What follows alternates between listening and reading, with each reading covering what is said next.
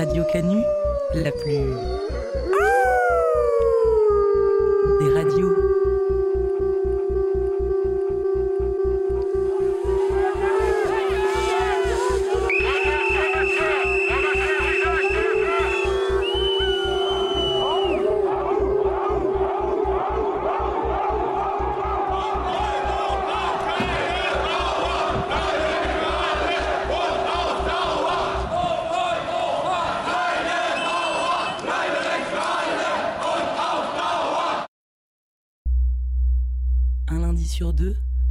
18 à 19h, le chant des meutes.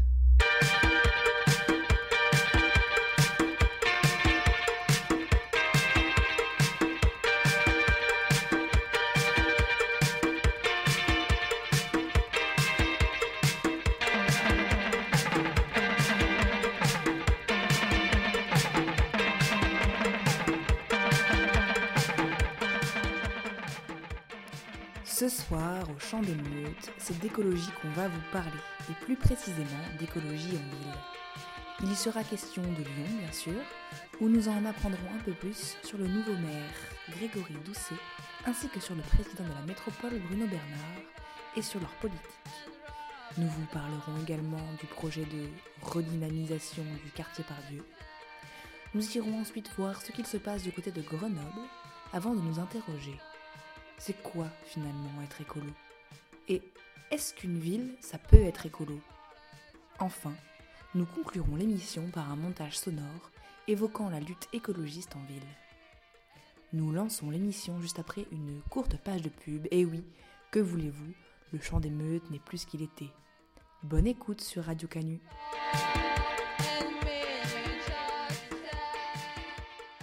Le Chant des Meutes vous est présenté en partenariat avec l'Association des bourgeois composteurs de Lyon. Nous sommes avec Charles Jean, notre représentant dans le 7e arrondissement. Que pensez-vous d'une journée comme celle-ci? Ça commence autour d'un café bio, équitable, éthicable, à la table d'un afterwork 100% local French Tech Eco Business. Après une bonne matinée de travail, pour le déjeuner, vous découvrez le menu 100% boulgour de nos tout petits producteurs dans un restaurant au tarif accessible, avec des menus à partir de 45 euros. Enfin, vous vous laissez tenter et allez prendre un verre de rouge, coteau du Loir-et-Cher, 100% nature, récolté à l'ancienne, pressé avec les pieds sales de nos vignerons ivres authentiques. La bouteille ne coûte que 65 euros et son verre est recyclable. Le tout dans un cadre chaleureux, entouré de gens polis et cultivés, et dans un même esprit de préservation de la douceur de vivre. Le bonheur est accessible, le bonheur est dans le 7ème, rejoignez-nous. À partir de 7500 euros le mètre carré, dans la mesure des stocks disponibles et selon les tarifs en vigueur.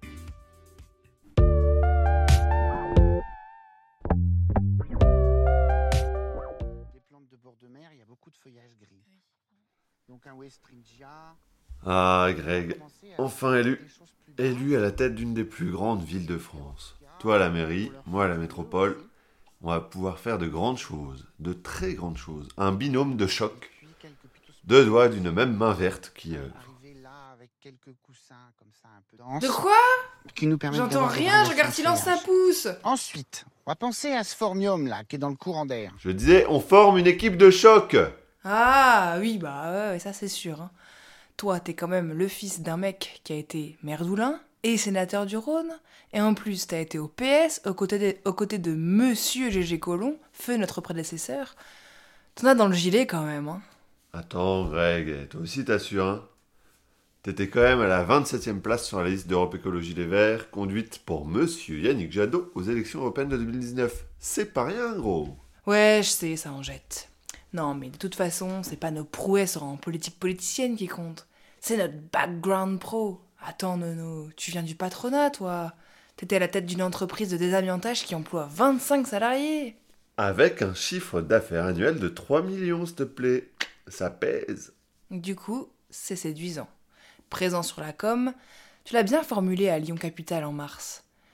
Je te cite Je sens que mon discours prend avec les entreprises. Elles ont vu que je suis pragmatique et qu'elles pourront continuer à travailler. Hé, Grégory. Toi aussi, tu pèses, hein, te sous-estime pas. Diplômé dans une business school, enfin une école de commerce, et une belle carrière dans l'humanitaire chez Planète Enfants et Développement. Et chez Handicap International, où t'as pris la tête des opérations en Afrique de l'Ouest, c'est quelque chose. Merci Bruno, ça fait du bien de recevoir des fleurs de temps en temps. Et ouais, on le dit depuis toujours, des fleurs plutôt que du béton.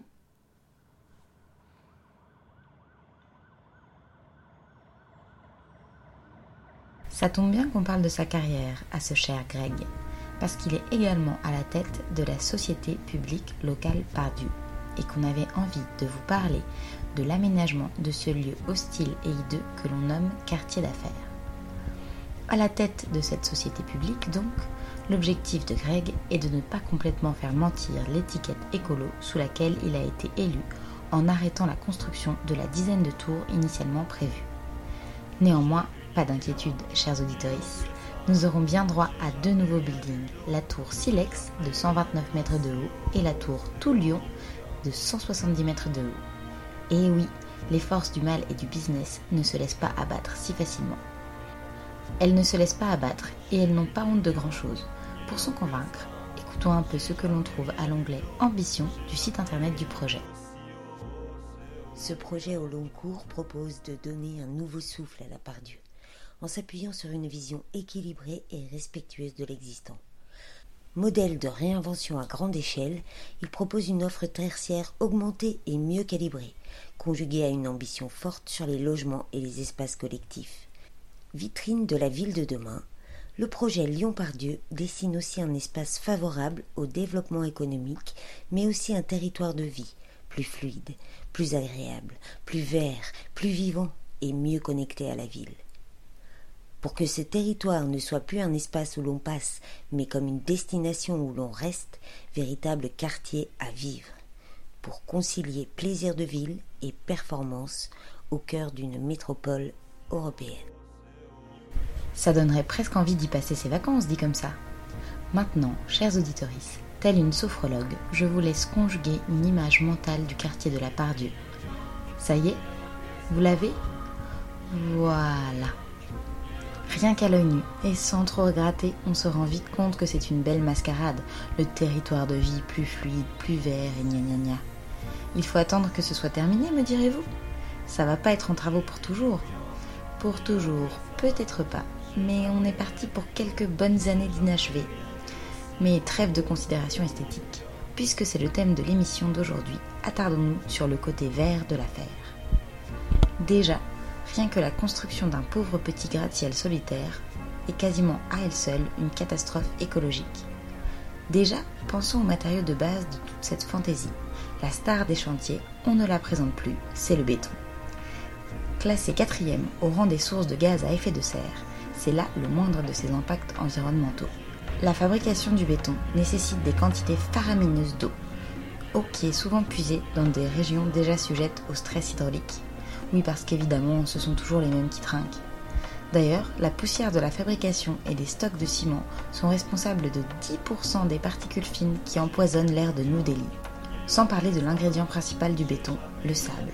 L'extraction du sable est un drame qui se joue dans le feutré, mais qui a une grande responsabilité dans l'érosion des côtes et la disparition des rivières et des lacs. Depuis 2005, deux douzaines d'îles de l'archipel indonésien ont disparu à cause de cette extraction. La rareté grandissante de la ressource et la demande exponentielle ont fait naître des quantités d'exploitation illégale dirigées par des organisations criminelles qui n'ont pas peur de recourir au meurtre de ceux et celles qui s'opposent à l'appropriation de ce bien si précieux. Je sais même pas si après ça, j'ai besoin de mentionner les millions d'oiseaux migrateurs qui se tuent chaque année en fonçant sur les façades en verre des gratte-ciels. Donc, même construire deux tours, c'est déjà trop, on l'a bien compris, et on n'a même pas commencé à parler des conséquences pour le quartier quand la tour est installée.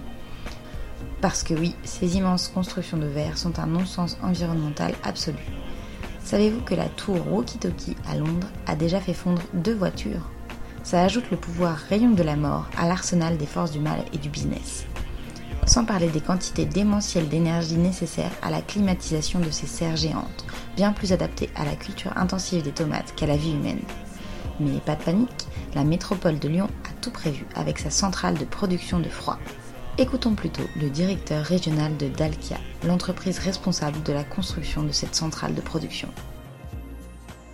Nous sommes fiers de la construction de cette centrale de production de froid pour le compte de la métropole de Lyon qui, comme Dalkia, est très sensible à l'environnement et à l'innovation. Dalkia a su proposer des solutions techniques innovantes et pertinentes et répondre positivement aux ambitions de la collectivité en matière d'économie d'énergie. Dalkia, qui a rejoint récemment le groupe EDF, champion incontesté de la lutte écolo. Et puis, on sait tous que la clim, c'est tout à fait compatible avec le sauvetage de la planète. Mais ce n'est pas qu'à l'intérieur des tours qu'il fait chaud. En effet, ce genre de construction participe activement aux îlots de chaleur urbains, un phénomène météorologique fort sympathique qui renforce la pollution et les effets de la canicule. Et c'est pas la centrale de production de froid qui va ralentir le réchauffement climatique. La tour In-City, déjà construite dans le quartier de la Pardieu, est ainsi responsable de la création d'un îlot de chaleur dans notre cher quartier d'affaires, mais elle l'est aussi de l'apparition d'un effet Venturi. Qu'est-ce que l'effet Venturi, me demandez-vous? Eh bien, c'est un phénomène de la dynamique des fluides qui se produit au pied de certaines tours et accélère fortement les vents. Le 20 décembre dernier, les bourrasques étaient tellement violentes qu'elles renversaient les cyclistes. Bienvenue dans dans un territoire de vie plus fluide, plus agréable, plus vert, plus vivant et mieux connecté à la ville. D'ailleurs, quand la société publique locale Pardieu parle de territoire de vie, c'est pas de n'importe quel type de vie. Aucun équipement collectif tel que des écoles ou des crèches n'est prévu dans le projet. Mais si vous utilisez un attaché case au quotidien, vous serez ravi d'apprendre que la surface de bureau va être doublée et même la langue néolibérale n'arrive pas à dissimuler que l'objectif principal de toute cette histoire, c'est le cash-money bébé. Avec plus de 2500 entreprises et 60 000 salariés, Lyon-Pardieu est devenu en 40 ans le deuxième pôle tertiaire et de décision français. Une dynamique exemplaire qui va s'amplifier avec un projet urbain dont l'une des vocations est résolument tournée vers la performance économique et la création d'emplois. Mais encore une fois, pas de panique les auditorices. Grégou arrive à la rescousse pour végétaliser le quartier. Et puis son écologie business compatible est parfaitement ton sur ton avec les objectifs de cet enfer urbain. Les mots-clés du projet sont la coproduction, l'innovation urbaine, la vocation internationale, l'environnement de travail et les services aux salariés et aux entreprises. Si vous êtes pauvre et au chômage, sachez déjà que ce quartier n'est pas fait pour vous. D'ailleurs, il n'est fait pour rien ni personne, si ce n'est servir la force inhumaine et destructrice du capital. L'urbanisme, c'est la guerre, et les tours de la part Dieu en sont le rappel hideux et quotidien. J'ai vu New York, New York USA. J'ai vu New York, New York USA. J'ai jamais rien vu d'eau, j'ai jamais rien vu d'aussi haut. C'est haut, c'est haut, New York, New York, USA. J'ai vu New York, New York, USA. J'ai vu New York, New York, USA. J'ai jamais rien vu d'eau, j'ai jamais rien vu d'aussi haut. C'est haut, c'est haut, New York. New York USA, Empire State Building, Rockefeller Center, International Building, Waldorf Astoria. Tu vois, Greg, moi je pense qu'il faut viser végétal. Faut donner du vert aux gens. Après tout, on est Europe Écologie, les verts. Il y a vert dedans. Ouais, c'est vrai, Bruno, mais j'ai peur que le vert se soit un peu passé de mode, non? Il y en a partout maintenant, même McDo a un logo vert. On mettrait pas, euh, je sais pas moi, du bleu des mers du Sud? Faut sauver les coraux. Ou jaune poussin, tout le monde aime les poussins. Non, non, non, on garde le vert, y a pas moi, gros. C'est pas parce que t'es maire de Lyon que tu peux d'un coup tout te permettre de changer. Hein. Ok, ok. Bon, en tout cas, on peut quand même se féliciter d'une chose, c'est d'avoir bien freiné ce projet à Pardieu, là deux tours à la place de dix tours, je suis content. Oui, enfin bon, elles font quand même 129 et 170 mètres de haut. Hein. Bon. Certes, mais c'est quand même mieux. Moi, je veux du végétal. Je veux de la fraîcheur. Je veux de l'ombre. Je veux respirer. Je veux réhabiliter la cité-jardin. Espérons juste qu'on pourra mettre en place notre projet de société et qu'on se fera pas mettre trop de bâtons dans les roues.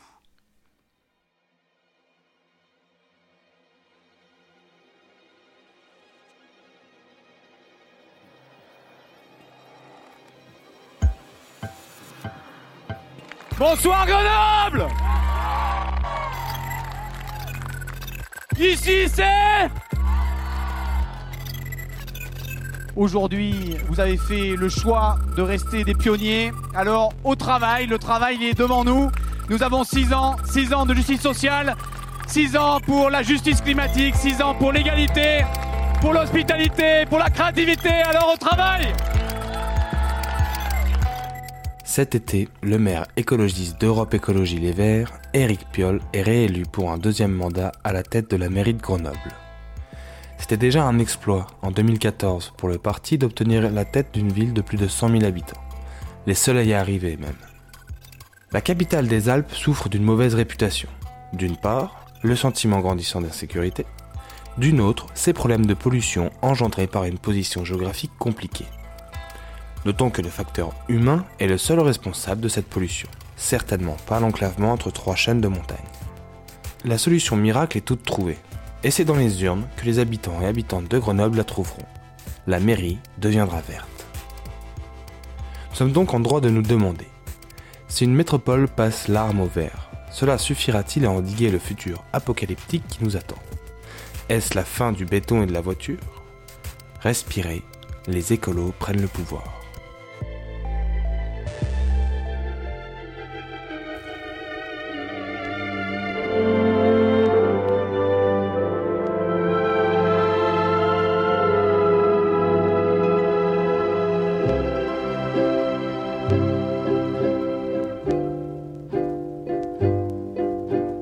Imaginons un peu.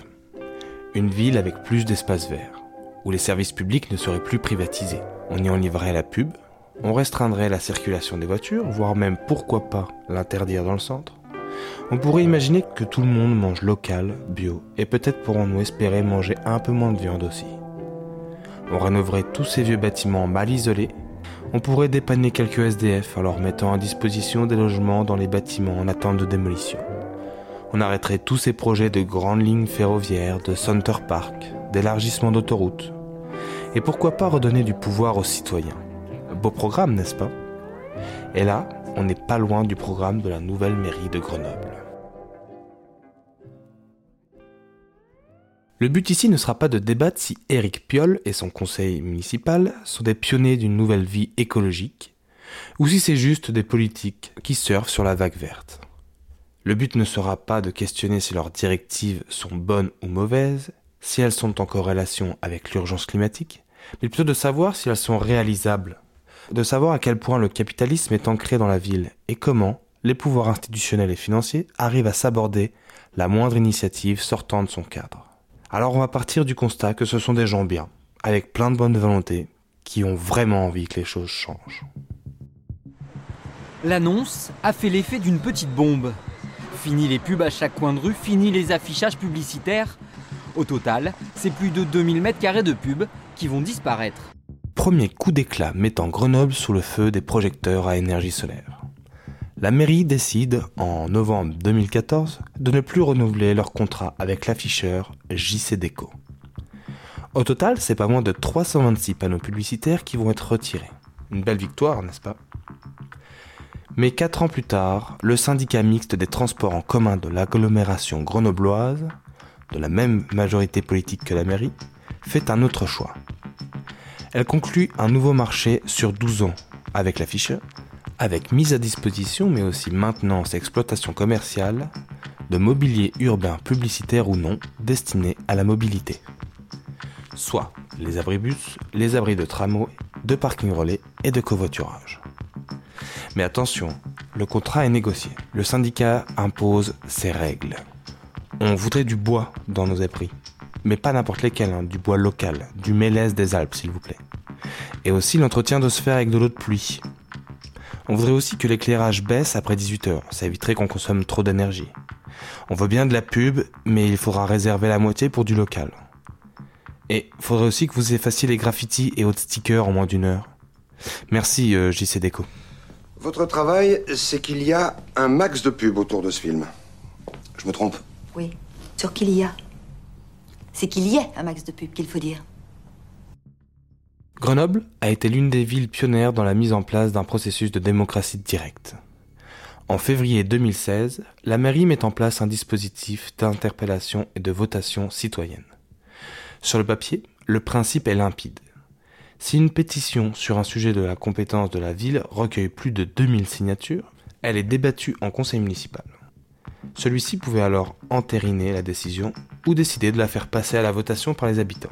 S'il obtenait un minimum de 20 000 votes favorables, nombre de voix ayant permis à la majorité d'être élue, alors la ville était obligée d'appliquer la décision. Bon, en deux ans, seulement trois pétitions sont débattues en conseil municipal, mais on va dire que c'est le geste qui compte. Ce qui est plutôt fou, c'est que l'État, sous prétexte que la mesure ne repose sur aucune base juridique, décide d'annuler le dispositif par le tribunal administratif. En 2012, les appels d'offres pour la gestion de l'éclairage public est lancé par la municipalité précédente. On passe à côté sans le voir. Pourtant, l'éclairage public représente une gestion et des dépenses conséquentes. En moyenne, 45% de la facture électrique d'une collectivité. À Grenoble, c'est GEG qui gère les 19 000 points lumineux disséminés dans la ville. Le service compte 21 salariés dont 11 agents sur le terrain. C'est Vinci Bouygues qui remporte le marché, détrônant le gestionnaire historique Gaz Électricité Grenoble moitié ville, moitié Suez. Devant la protestation du gestionnaire, Eric Puyol se dit Ok, vous restez en poste, mais vous devenez une régie publique, entièrement publique. Finalement, pour respecter la procédure des marchés publics, Vinci va remporter le match. La ville va néanmoins créer une régie municipale chargée de veiller à ce que le contrat passé soit bien respecté. Les miettes, quoi. À Grenoble, aux heures de pointe, les routes sont saturées et tous ces véhicules immobiles, moteurs allumés, engendrent de la pollution. Depuis un petit moment, l'idée trottait dans les divers conseils municipaux d'avant la mairie verte. Élargir l'A480, une sorte de rocade. Aujourd'hui, après concertation, recours, enquête, recours, concertation, arrêté préfectoral, concertation, les travaux ont commencé. L'État, AREA, le département et la métropole en sont les principaux promoteurs. Pour information, AREA, en échange de son aide financière, peut jouir tranquillement des deux péages de Grenoble jusqu'en 2036 et augmenter le prix à sa guise. La municipalité actuelle aimerait bien voir l'arrêt de ce grand projet inutile et elle a essayé, à base de recours juridiques. Mais que vaut un recours d'une mairie face à l'État et AREA?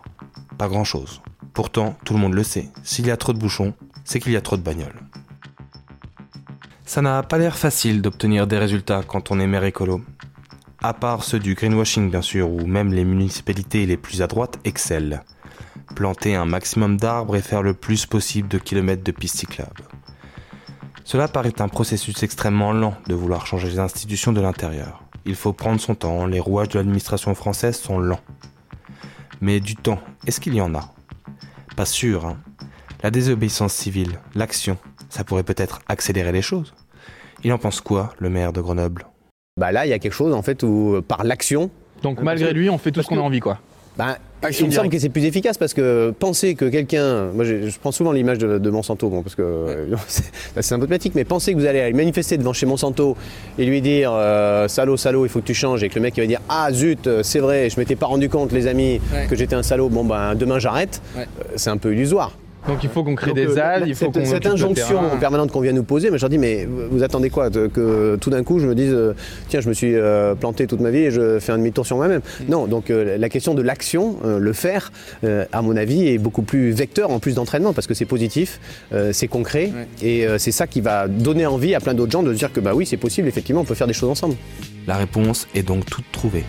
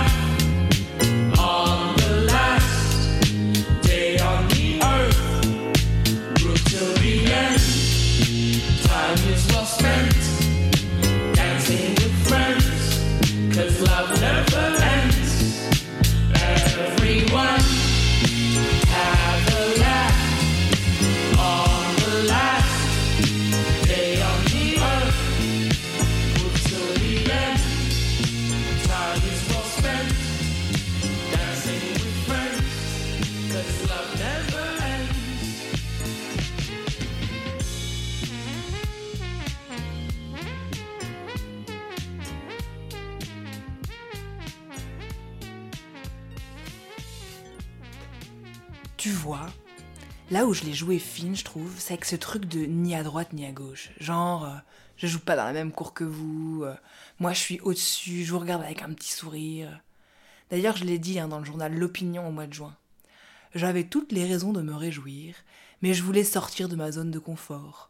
Je me suis posé des questions presque kantiennes, du même ordre que celles que se sont posées les Français en juin 1940. Sur le climat et la biodiversité, faut savoir choisir son camp. Hé, t'as pas peur, toi? Évoquer Kant et la collaboration dans la même phrase. Moi, j'ai axé sur ce truc de l'entreprise. Dans le magazine Challenge, en mars, je disais plutôt En politique, comme en entreprise, l'important est de discuter avec tout le monde, y compris quand on peut avoir des points de vue différents. Il faut comprendre ces points de vue, les intégrer ou les faire changer. Ouais, t'as joué la carte du consensuel, quoi. Eh, faut pas trop se mouiller hein, si tu veux être élu.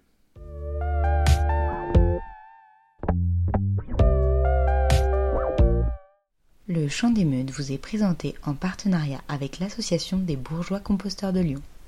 Nous sommes avec Charlotte Caroline dans les pentes de la Croix-Rousse.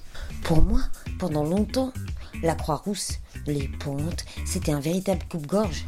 Il y avait beaucoup de gens, comment dire, bizarres, vous voyez. Heureusement, les choses ont bien changé et nous sommes de plus en plus nombreux à nous retrouver aux réunions d'habitants à la Biocop. Ici, il y a beaucoup de projets, des torréfacteurs, des cabinets d'architectes, beaucoup de boîtes de com et même une apicultrice. Le tout dans le respect de la biodiversité et des chakras de chacun évidemment. Bref, à la Croix-Rousse, tout bouge, tout change. Dépêchez-vous de nous rejoindre, il n'y aura bientôt plus de place. À partir de 9000 euros le mètre carré, dans la mesure des stocks disponibles et selon les tarifs en vigueur.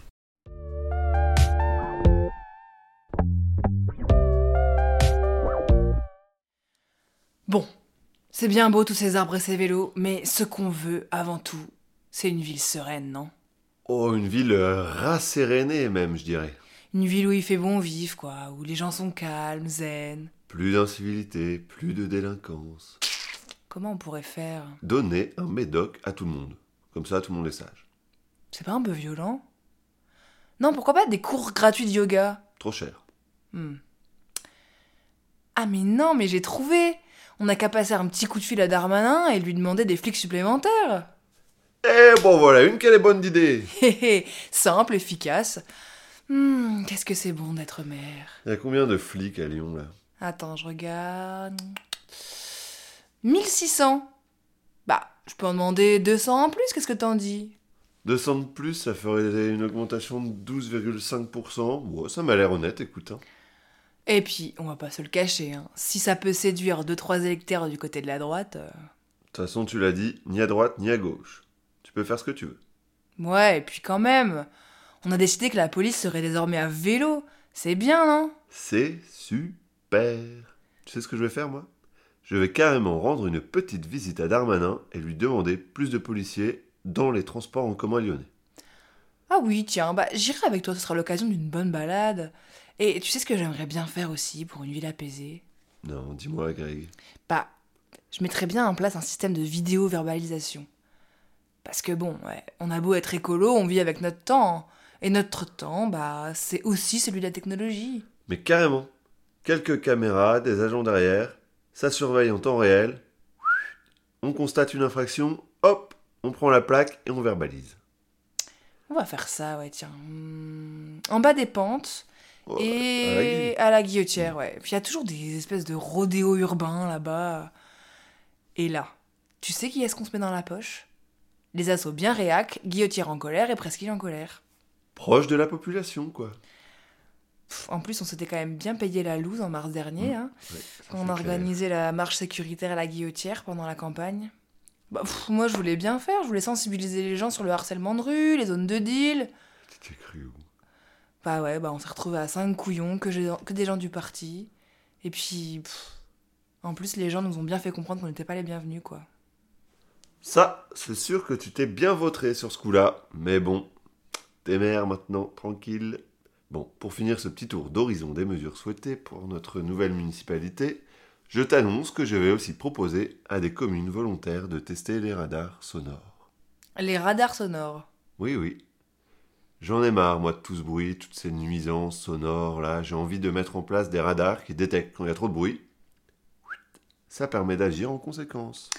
Mais agir en conséquence, euh, c'est-à-dire. euh, Bah, discuter, mais globalement, agir en conséquence. Quelque chose comme verbaliser et vous envoyer à la police. Ah bon, bah allez, hein, va pour les radars sonores. Radio. Sur, sur, sur deux. Radio Canu. Un lundi sur deux. De 18 à 19h. Le, chant des meutes.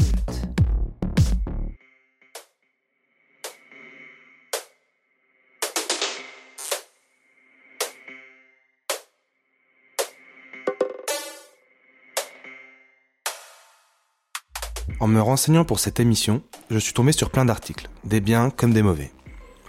Un débat récurrent, c'est celui où tout le monde défend le truc selon lequel être écolo, c'est pas forcément avoir de l'argent.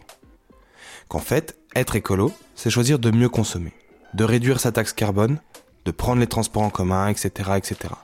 Le top de ce que j'ai vu, c'est que les pauvres achetaient des chaussures de merde à 30 euros qui durent un an, alors que prendre des chaussures de marche à 100 euros, ça dure 10 ans.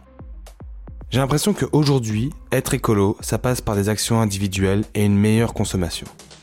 Je suis pas sûr qu'en achetant un slip français en coton bio à 40 euros, je participe vraiment à la réduction d'une empreinte carbone.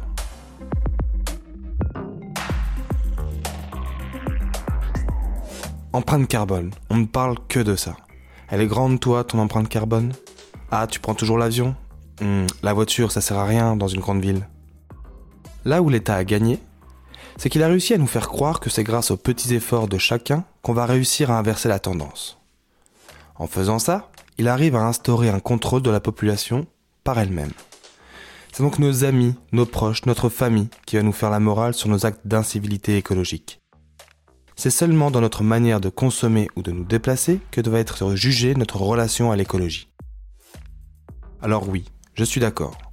Faire couler l'eau quand on se brosse les dents, c'est débile. Laisser des lumières allumées, c'est pas vraiment utile. Mais qui va aller reprocher à tous les promoteurs immobiliers leur construction? Qui va aller demander aux usines d'éviter de polluer les sols? Qui va s'insurger contre la surconsommation technologique? Non, c'est l'individu et son mode de consommation qui va tout changer. Et si on allait faire un tour du côté des entreprises les plus polluantes? ArcelorMittal, EDF, Total, Lafarge, GDF, sidérurgie, ciment et énergie. Les secteurs les plus polluants. Mais nécessaires pour garder de la croissance, continuer la production de richesse, le profit, l'évolution, toutes les courbes doivent pointer vers le ciel. Produire plus d'énergie, c'est une nécessité. Mais préserver l'environnement, c'est vital. EDF s'engage à produire une énergie qui fera avancer le monde sans faire reculer l'homme. On appelle cela le développement durable.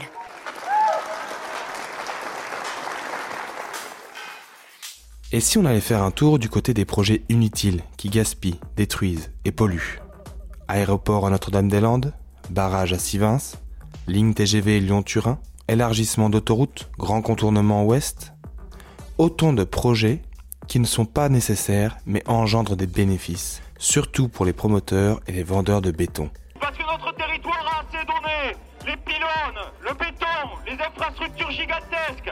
Il y en a assez, malgré les calomnies, malgré les interdictions bidons et les mensonges d'une certaine presse. On est là. Et si on allait faire un tour du côté de ceux qui s'opposent à tout ça? Ceux qui créent les ZAD, ceux qui occupent les terrains, ceux qui gèrent les recours juridiques, ceux qui bloquent les travaux, ceux qui sabotent les pelleteuses, ceux qui refusent les écoquartiers, ceux qui vont aux quatre coins de la France pour informer, ceux qui s'organisent et qui luttent. Car oui, être écolo, pour moi, c'est aussi penser une société différente. C'est réfléchir à d'autres modes de vie, d'une autre relation au travail, à l'argent, à la nourriture, à la technologie. Pas d'écologie avec le capitalisme, et donc pas d'écologie sans décroissance. Je ne pense pas qu'il soit nécessaire de mettre en opposition les actions du quotidien avec les luttes contre les projets inutiles et toute autre forme d'écologie plus radicale. Je trouve ça légèrement pénible qu'une morale de bien-pensants domine les discours sur l'écologie et qu'on oublie bien souvent que le réchauffement climatique, c'est le capitalisme qui en est responsable. C'est contre lui qu'on doit se battre. Et puis franchement, un petit bain de temps en temps, c'est quand même cool.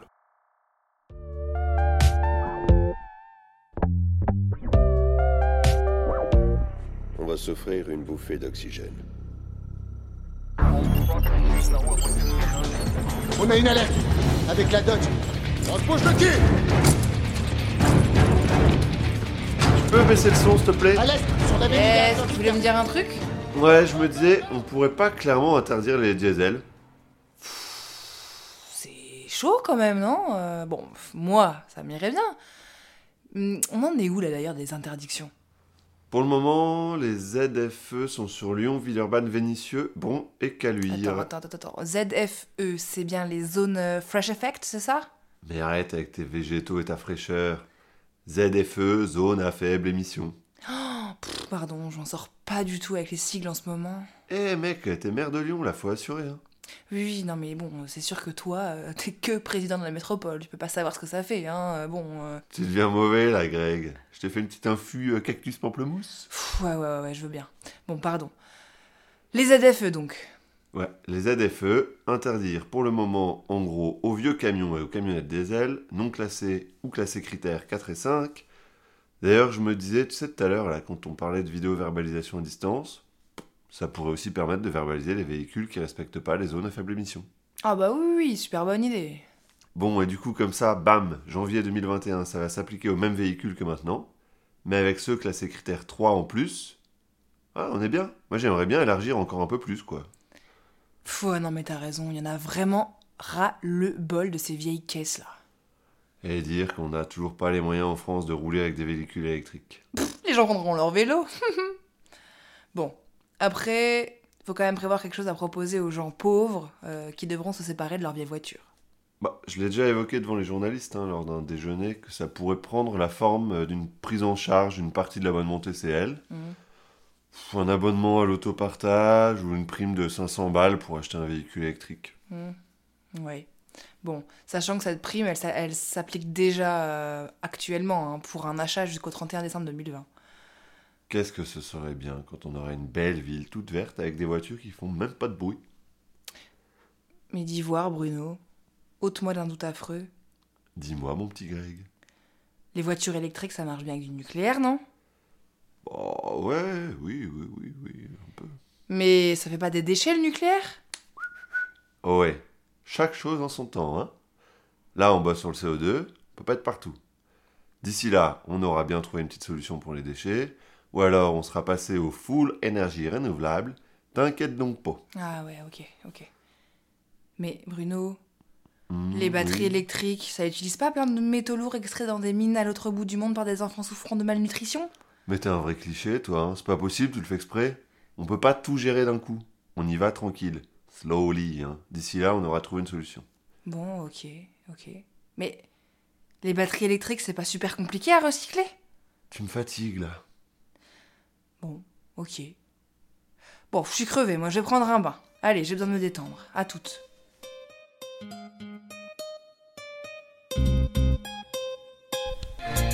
Un raz-de-marée, une tornade de grandes victoires. Lors des dernières élections municipales, nombre de grandes villes françaises ont été gagnées par des candidats ou candidates étiquetés écolos. À en croire certains médias dominants, il s'agit d'une petite révolution. De quoi se réjouir? On en doute, et l'expérience grenobloise et son maire écolo spécialisé dans l'expulsion de squats semblent nous donner raison. Mais on pourrait peut-être se poser la question à un autre niveau. Que des ingénieurs bien nés, vaguement humanistes et encore plus vaguement de gauche se lancent à la conquête du pouvoir sur des chevaux blancs, ou plutôt pardon, sur des chevaux verts, vert pomme. Que ces gens donc se lancent à la conquête du pouvoir, c'est une chose. De là à les prendre au pied de la lettre, et à penser que l'écologie ou les écologistes, ce sont eux, il y a une barrière qu'on ne franchira pas. N'oublions pas que François Hollande ou encore Manuel Valls étaient membres d'un parti qui se définissait comme socialiste, ou qu'Olivier Véran est à la tête d'un truc qui porte le nom de solidarité. Donc on ne se fait pas berner. Mais revenons-en à notre question qu'on ne s'est pas encore posée. Est-ce que, au-delà de la popote électorale, une ville peut être écolo? Est-ce que les villes qu'on connaît et dont le paysage est constitué majoritairement de béton et de bagnoles peut se dire écolo? Moment étymologie relou. Écologie, ça vient de écho en grec ancien, ça veut dire maison ou foyer. Et logis, ça veut dire savoir, étude Et dans le cas de l'écologie, ça veut plutôt dire centre d'intérêt en fait. Et donc, est-ce qu'une ville peut prendre soin de la maison ou plutôt de l'endroit où nous habitons? Il y a plusieurs réponses possibles et en fait ça dépend de la maison de qui on parle. Première réponse, on parle de maison individuelle. Est-ce que l'individu écolo peut exister en ville? Peut-il rendre son environnement personnel, son foyer, respirable, agréable, etc. La réponse est oui. Et on en a des ribambelles des comme ça à Lyon. Allez faire un tour dans les épiceries bio du 7ème un samedi après-midi et vous trouverez tout un tas de personnes avec qui avoir des conversations passionnantes sur les moyens possibles pour faire de votre corps un temple sans pesticides, ou encore de votre maison un petit cocon sans plastique et sans trop d'emballage en général. Donc la maison écolo, elle est possible, elle est là. L'écologie individualiste, ça existe en ville, il n'y a pas de souci à se faire à ce niveau-là. Deuxième réponse, est-ce qu'une ville peut exister sans drainer son flot de pollution et de déchets? Est-ce qu'une ville peut être un espace safe à ce niveau-là? Dans l'absolu, oui. On pourrait très bien se déplacer en voiture électrique ou en vélo électrique, se faire livrer par des gentils livreurs à vélo, etc. Le problème, c'est que ce que l'on consommerait dans la ville générerait de la pollution ailleurs. Et c'est toute l'arnaque de la ville écolo telle qu'elle est pensée par les nouvelles mairies à Lyon ou ailleurs. En interdisant les voitures à essence, on veut les remplacer par des voitures électriques qui ne polluent pas beaucoup notre air, mais ravagent des régions entières en Chine ou au Congo. C'est un peu l'écologie, chacun pour sa gueule.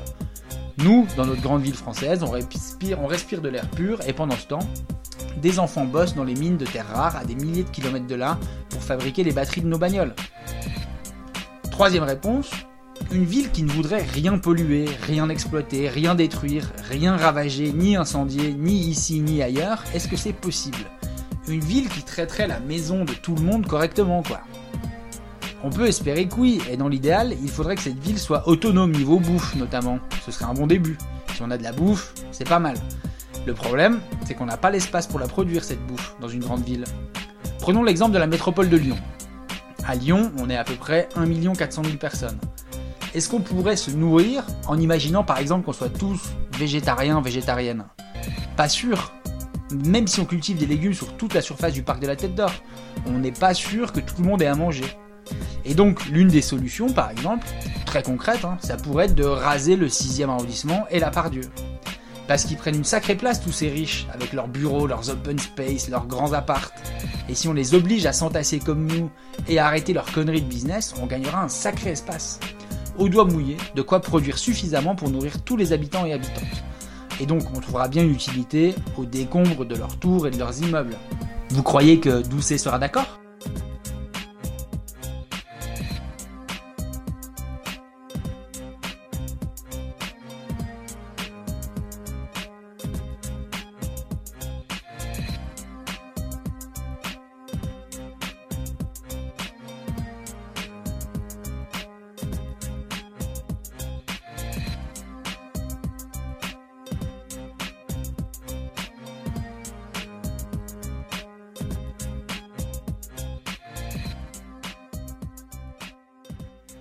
Mon petit nono, va falloir relancer l'économie là. hein. Euh, C'est un peu la mouise en ce moment avec le confinement. Euh, En plus, avec cette histoire de projet par Dieu modifié, ça va générer beaucoup moins de fric en moins, tout ça. C'est bien beau d'être vert, mais il faudrait quand même veiller à ne pas tomber dans la décroissance non plus. T'inquiète, les magasins viennent de rouvrir, ça va repartir. Puis on l'a dit, favoriser l'économie de proximité, économie basée sur le progrès écologique. Tu l'as vachement bien dit à ton discours d'installation. Ah oui, oui, oui, c'est vrai. Je me cite. On ne fera rien contre les Lyonnais. Rien ne sera fait sans les Lyonnais. Aux acteurs économiques, nous disons que l'économie n'est pas l'ennemi de l'écologie. Elle est sa meilleure alliée. Elle le sera dans le temps de la relance, mais aussi dans le temps d'après. Nous ne voulons pas affaiblir l'économie. Nous pensons que le progrès écologique peut en constituer sa matrice, sa perspective et son nouveau moteur. Hmm, matrice. J'aime bien ce mot. Bien choisi. Il y a un côté maternel, tout le monde aime sa mère, puis renaissance, nouveau départ. Tu parles bien, Greg. Puis revêtir d'un beau vernis vert, plein de projets bien juteux, ça devrait un peu calmer les ocolos radicaux, qui sont toujours anti-tout, quoi. Anti-tout, comme le sirop? Mais non, contre tout, quoi. Ah oui, oui, oui, ah oui, c'est clair, trop.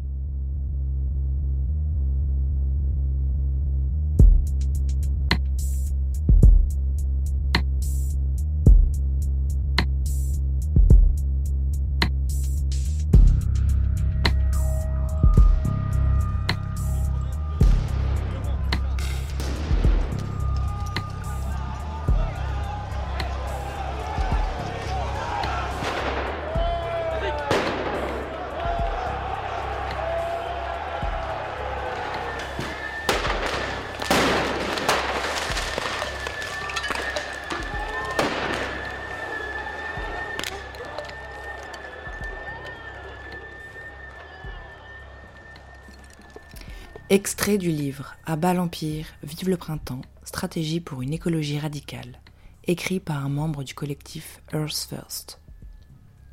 Avant-propos. L'histoire est une ressource souvent oubliée pour sortir des impasses du présent.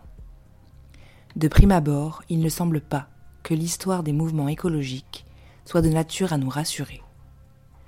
Depuis plus de 50 ans que la question écologique a envahi le débat public, aucun changement significatif n'a pu infléchir la trajectoire de nos sociétés vers le désastre. Pour autant, cette histoire n'est pas seulement l'histoire d'une impuissance globale. Au contraire, elle est émaillée d'une longue série de résistances et de victoires tenues dans l'ombre par le discours institutionnel et citoyen, qui fait de l'écologie un impératif technocratique. L'État est chargé du pilotage des ressources naturelles, et le bon citoyen sommé de discipliner sa consommation. Ce discours empêche l'essor d'une autre écologie, celle qui exige une révolution sur le terrain de la protection de la Terre et des êtres qui la peuplent.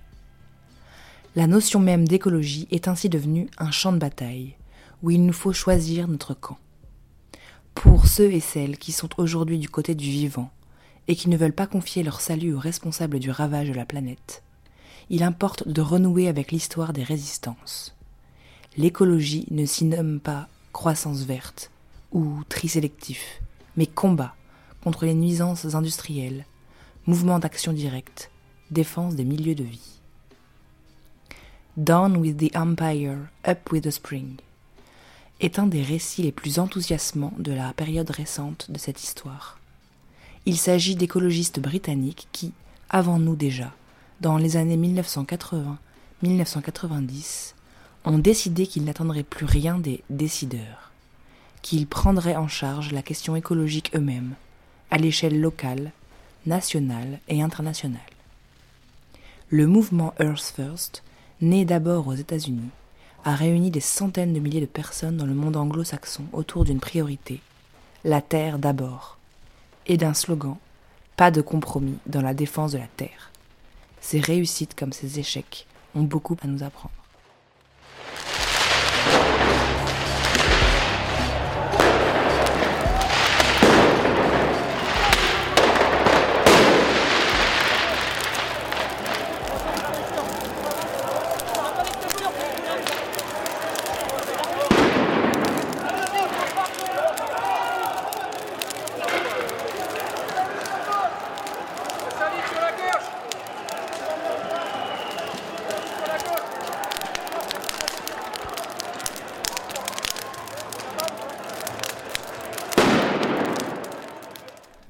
Les dernières occupations de centres commerciaux, Italie 2 à Paris, le saccage des locaux de BlackRock ou le sabotage viral des trottinettes électriques sont la promesse d'un devenir intéressant.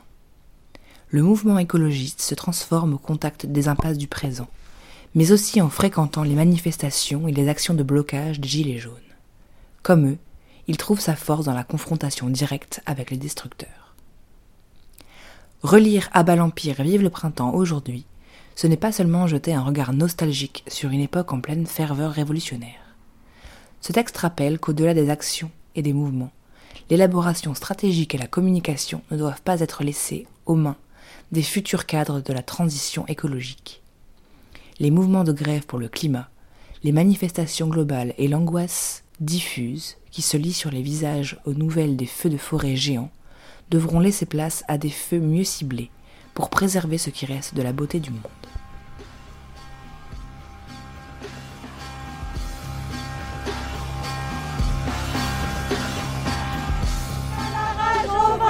T'as envie de chialer pour la vie qui est souffrante, viens avec nous. Dans la terre sous tes pieds, rappelle-toi notre unité.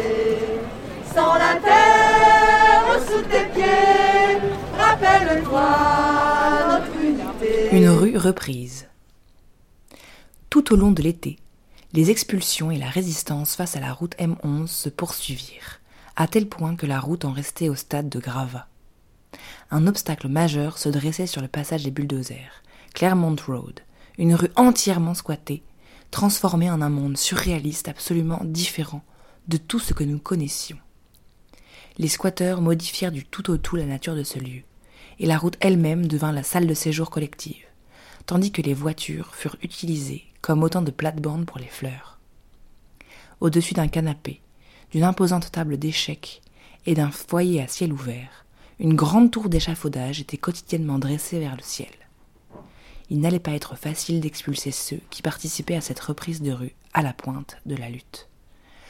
Lorsque finalement l'expulsion eut lieu, elle devint la plus longue et la plus coûteuse de l'histoire britannique, se prolongeant pendant cinq jours, mobilisant 700 policiers, 200 huissiers et 400 agents de sécurité, pour un coût total de 2 millions de livres.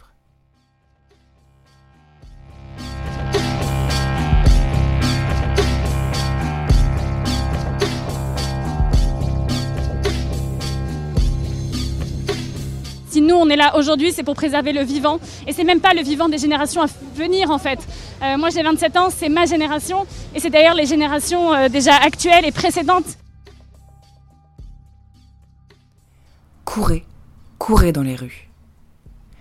Même si la plupart des camps étaient à la campagne, la contestation se répandit également dans les rues des villes. Partout dans le pays, des reprises de rues eurent lieu dans des douzaines de villes, et souvent plus d'une fois. Parfois, ces reprises étaient nulles, mais il arrivait aussi qu'elles offrent des moments de révélation incroyables, des fenêtres ouvertes sur les mondes futurs.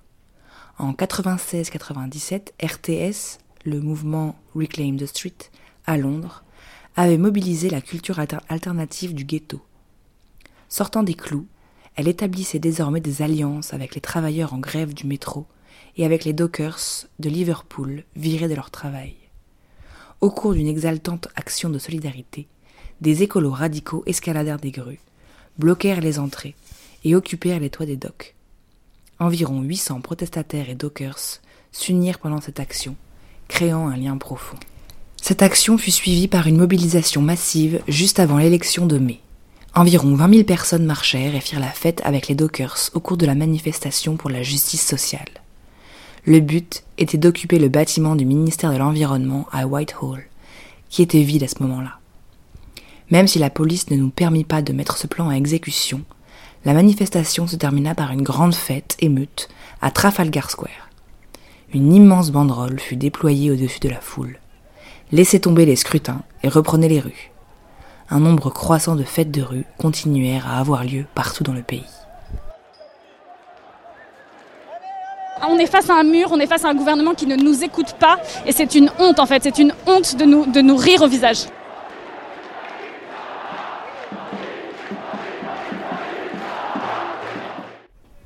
Dans les rues et dans les champs, l'on assista au cours de cette période à une intensification des actions collectives dans les rues et des actions de sabotage secrètes dans les champs. De plus en plus, ces deux types d'actions étaient perçus comme partie prenante d'une même lutte globale.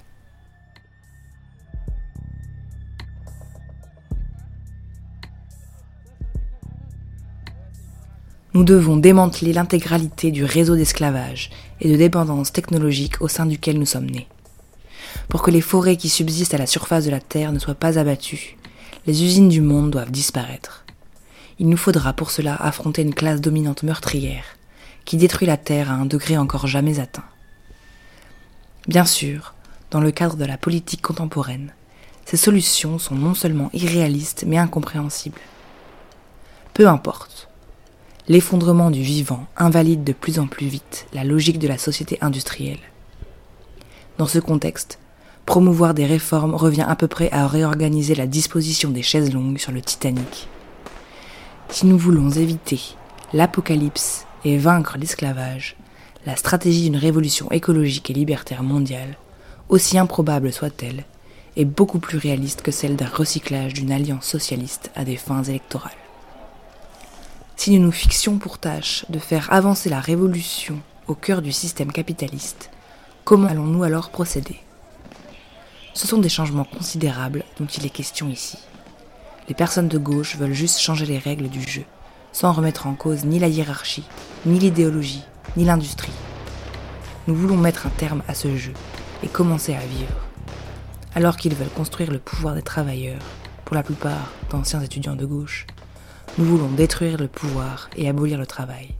C'est un projet massif, mais pas un projet de masse.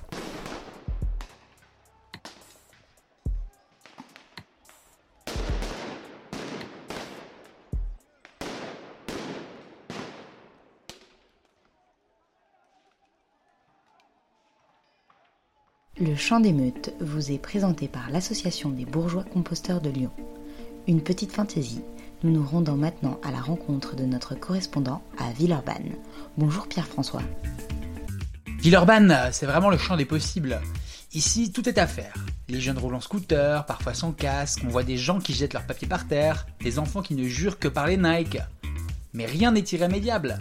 Et avec les bourgeois composteurs, nous sommes en train de retaper un local qui devrait nous permettre de nous organiser pour le compostage et le tri des graines de courge. On voit de plus en plus d'anciens lyonnais qui tentent l'expérience de la vie en banlieue dans un élan aventurier. On va faire beaucoup de bien à cette ville. Toutes les énergies sont bonnes à prendre et nous vous attendons avec enthousiasme afin de donner un nouveau souffle à Villeurbanne qui en a tant besoin. À partir de 6000 euros le mètre carré, dans la mesure des stocks disponibles et selon les tarifs en vigueur.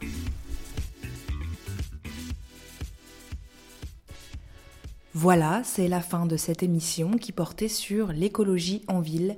Merci pour votre écoute. On se retrouve dans 15 jours pour une émission musicale, la playlist féministe de la meute. Bonne soirée sur Radio Canu, la plus rebelle des radios.